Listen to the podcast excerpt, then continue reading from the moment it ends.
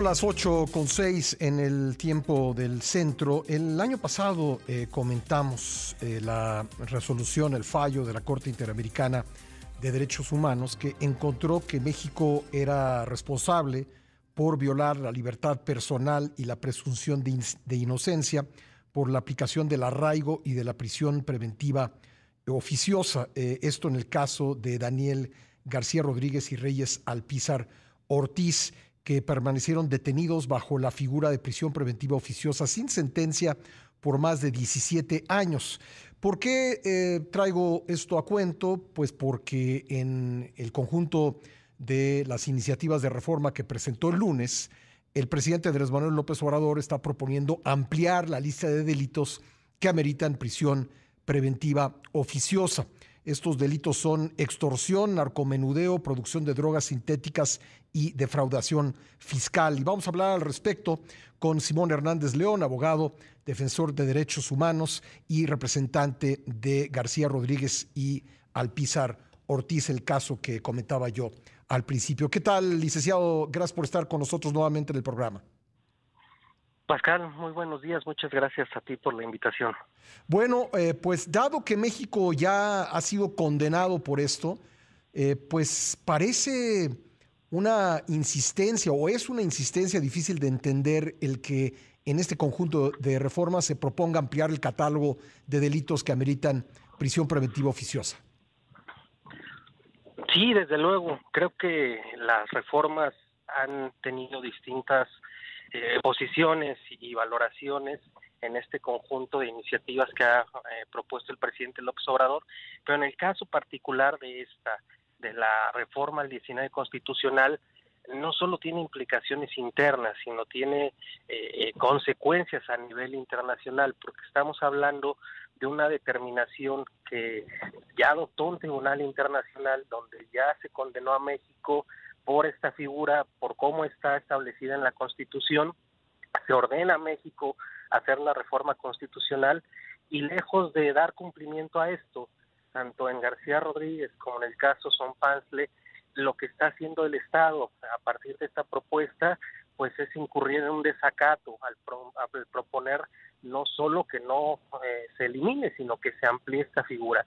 Entonces esto ya es una condición no solo regresiva que va contra las obligaciones internacionales, sino que además en estas sentencias en particular sí constituye pues un desacato a lo establecido en la jurisdicción internacional por la Corte Interamericana.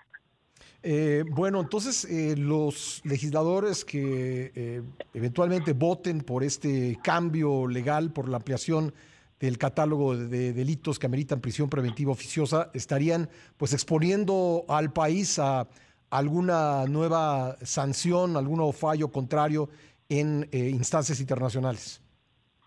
Sí, e, e, es correcto la, la digamos la actuación de los poderes de la Unión, en este caso del poder ejecutivo con la propuesta y eventualmente del Congreso de la Unión si es que aprueba, pues eh, generarían responsabilidad en sede internacional. Ya son eh, situaciones no solo que van contra digamos, la interpretación que ha tenido la Corte, sino en este caso específico contra dos sentencias internacionales. Y me parece que ahí eh, la administración del presidente López Obrador pues no ha tenido la suficiente visión o la mirada desde la Cancillería para que se les eh, plantee o que se les eh, genere la, digamos el escenario, las consecuencias a nivel de responsabilidad internacional que esto tiene. Sí es un tema particularmente grave, ¿no? Es como sí. Es como hace unos años cuando México fue condenado por el tema del fuero militar y que estaba en el Código de Justicia, eh, se ordena una reforma, finalmente la Suprema Corte va declarando la inconstitucionalidad de esta disposición, pero es como si en aquella época lejos de eh, hacer el proceso legislativo y modificar esta parte y suprimirla de, de, una ley secundaria, se hubiera constitucionalizado, ¿no? Desafiando, digamos, al Tribunal Internacional es más o menos esta posición la que está adoptando la administración del presidente López Obrador. Recuérdenos, eh, licenciado Hernández, por qué, eh, cuáles son los criterios de la Corte Interamericana en el caso de sus defendidos. Sí, claro. Eh, lo que concluye la Corte Interamericana es la prisión preventiva sí es una figura eh, necesaria en, un Estado democrático. Esto es, sí se puede detener siempre y cuando haya justificación para que una persona pueda comparecer a un juicio si es que hay indicios de su responsabilidad, pero lo debe hacer eh, eh, bajo una condición, digamos, excepcional. Es, que se valore si esta medida prisión preventiva es adecuada, es idónea, es necesaria en cada caso por determinación de un juez.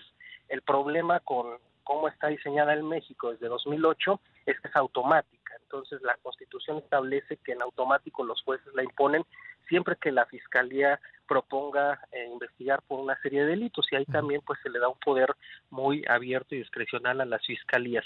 Entonces, esta condición de que la prisión preventiva sea oficiosa o automática y no en cada caso es lo que la Corte Interamericana encuentra como incompatible, digamos, con el orden público internacional y se señala debe mantenerse, pero debe ser eh, impuesta en cada caso, debe ser prisión preventiva justificada.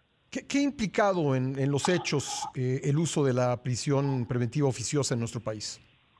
Pues ha implicado que en los últimos años, y justo a, colación de esta propuesta de ampliar el catálogo, desde 2019 que se amplió el catálogo y se, se estableció el más delitos en la Constitución, tenemos a más personas pobres en prisión.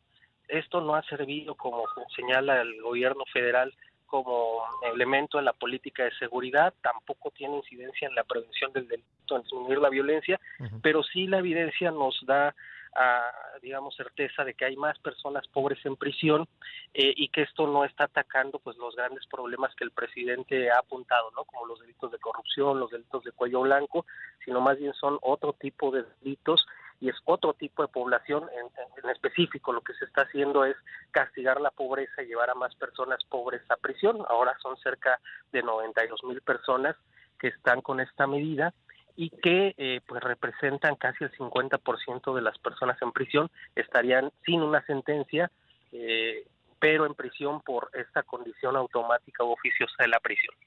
Pues eh, ahí está eh, lo que, lo que eh, se juega, el contexto de esta propuesta hecha por el presidente López Obrador en el marco de su paquete de iniciativas de reforma.